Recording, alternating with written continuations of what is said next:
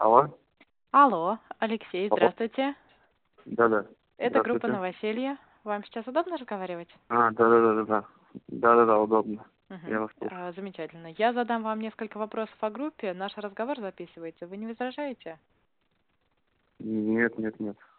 Хорошо, Я Алексей, слушаю вас. э, расскажите, что вы искали изначально? Ну, я искал комнату изолированную э, Мгм. за, как сказать, за нормальную сумму денег.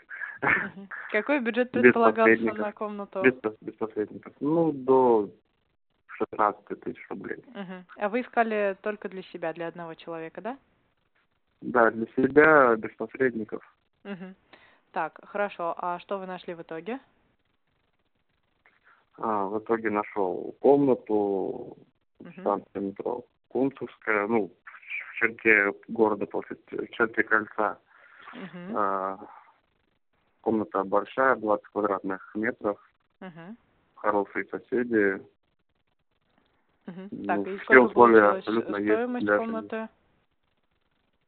Ну, 16 тысяч и плюс за последний месяц, э, там два месяца разделили 8 тысяч Мгм, еще получается. понятно.